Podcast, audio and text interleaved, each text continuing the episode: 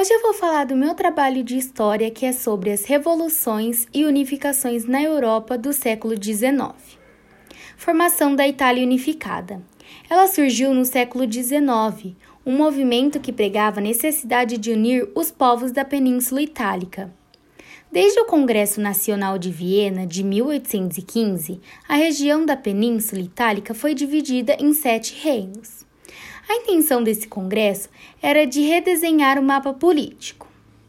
Conflitos e negociações marcaram o processo de unificação italiana.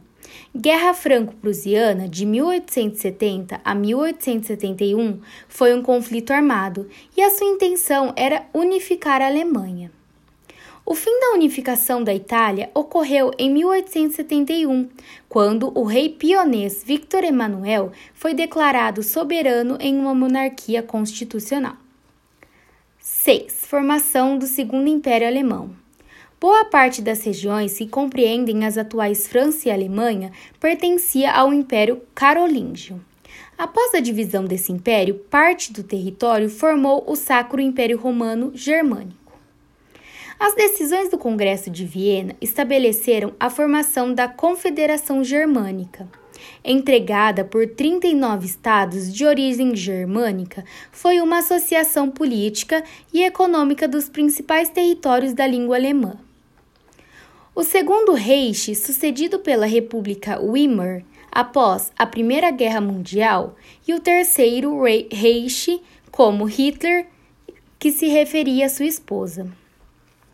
O segundo articulador da unificação alemã foi o nobre prussiano Otto von Bismarck, conhecido como chanceler de ferro, teria pronunciado uma famosa frase que explica o seu modo de ação.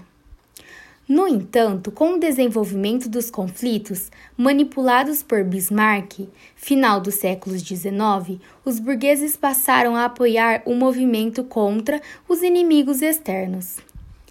Uma das causas da Guerra Franco-Prussiana foi o sentimento de revanche contra os alemães que se desenvolveram na França. Outra consequência foi o estabelecimento do primeiro governo socialista, ocorrido em Paris em 1871. 7. Comuna de Paris. A Comuna de Paris, de 15 de março a 26 de maio de 1871, ficou conhecida como um governo revolucionário socialista da capital francesa. A Guerra Franco-Prussiana havia consumido os recursos franceses. Durante a guerra contra a Prússia, o governo foi obrigado a armar massa popular parisiense para derrotar os alemães.